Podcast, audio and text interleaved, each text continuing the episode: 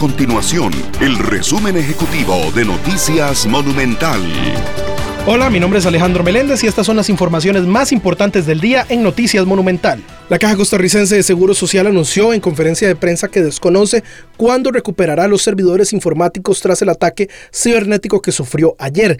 De los 1.500 servidores informáticos de la institución, 30, es decir, un 2%, se vieron afectados. Dos de cada tres costarricenses tienen expectativas buenas o muy buenas del gobierno del presidente Rodrigo Chávez. Así se desprende del más reciente estudio de opinión del Instituto de Estudios Sociales en Población de la Universidad Nacional El IDESPO de la UNA. Según la investigación, el 14% de la población no tiene expectativas sobre la gestión de Chávez y un 12% espera una labor mala o muy mala del Poder Ejecutivo que asumió el pasado 8 de mayo.